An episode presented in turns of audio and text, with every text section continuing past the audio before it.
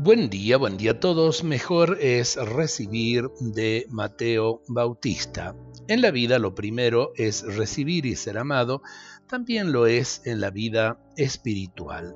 Un día el arquitecto Donato d'Angelo Bramante eh, envió a uno de sus hijos, todavía niño, a entregar unos planos urgentes al Vaticano.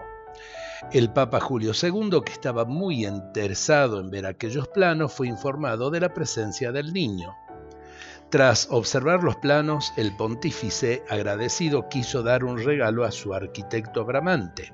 Abrió un cofre lleno de monedas de oro y dijo al niño, Todas las monedas que puedas retener con una mano serán para tu padre y para ti.